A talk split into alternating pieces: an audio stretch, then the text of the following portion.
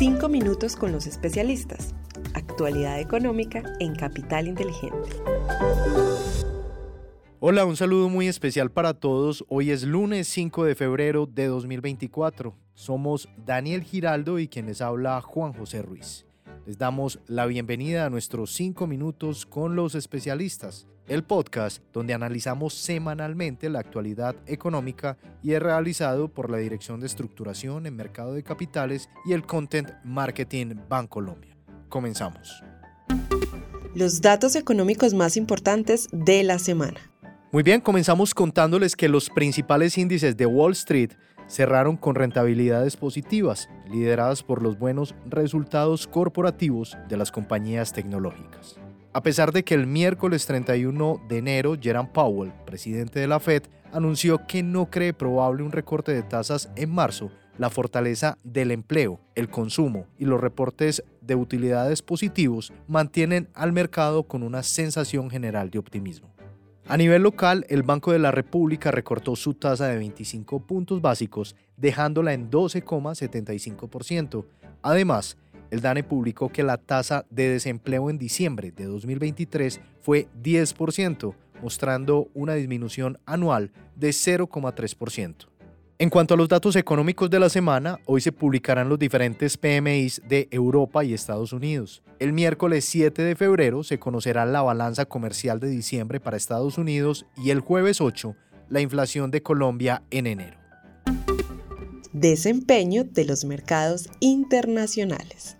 Ahora les compartimos los tres datos más relevantes de los mercados internacionales durante la semana anterior. Primero, el dólar medio a través del índice DXY aumentó en 0,47% hasta los 103,9 puntos. Segundo, la renta variable internacional registró un comportamiento positivo. El Standard Poor's 500 subió un 1,38%, el Nasdaq creció un 1,27% y el Dow Jones aumentó 1,43%. Tercero, en la renta fija, el tesoro de 10 años se valorizó 13 puntos básicos en la última semana, cerrando en 4,03%. Desempeño de los mercados en Colombia. Y estos son los tres hechos destacados del mercado local durante la semana pasada. Primero, el peso frente al dólar presentó un comportamiento alcista cerrando en 3.939 pesos por dólar, es decir, 0,9% por encima del cierre del viernes 26 de enero. Segundo, la renta fija presentó comportamientos mixtos. La curva de TES en pesos registró una desvalorización de 6 puntos básicos en promedio con un sesgo al empinamiento. En cuanto a la curva en VR, presentó una desvalorización promedio de 5 puntos básicos con las referencias de más largo plazo retrocediendo 15 puntos básicos en promedio. Tercero, el índice MSCI Colcap tuvo un comportamiento negativo en la semana, cerrando en 1.278 puntos, es decir, 0,4% por debajo del nivel de cierre del viernes anterior. Desempeño de los fondos de inversión colectiva. La última semana registró un comportamiento mixto para los fondos de inversión colectiva.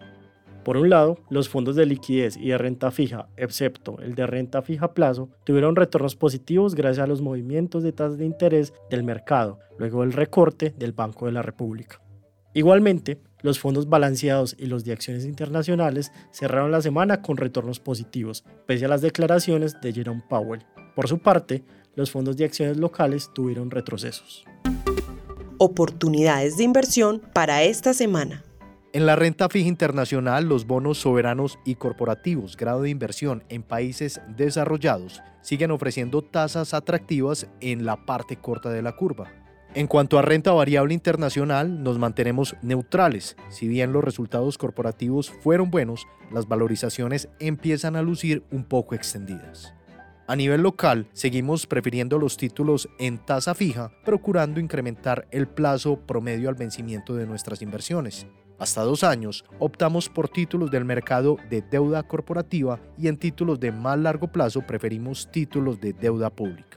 En cuanto al peso con respecto al dólar, esperamos que se cotice entre los 3.870 y 3.970 pesos durante esta semana, mientras que en las acciones esperamos un comportamiento lateral, aunque no descartamos desvalorizaciones adicionales considerando el desempeño del índice en las últimas semanas. Así llegamos al final, pero antes de despedirnos, recuerden dejarnos una calificación de 5 estrellas en Spotify y Apple Podcast. Igualmente, les invito para que se suscriban al informe semanal en el enlace que encuentran en la descripción del capítulo. Daniel, gracias por acompañarme en este espacio y en especial a todos nuestros oyentes por escucharnos hasta el final. Les esperamos la próxima semana en un nuevo episodio de los 5 minutos con los especialistas. Feliz semana para todos.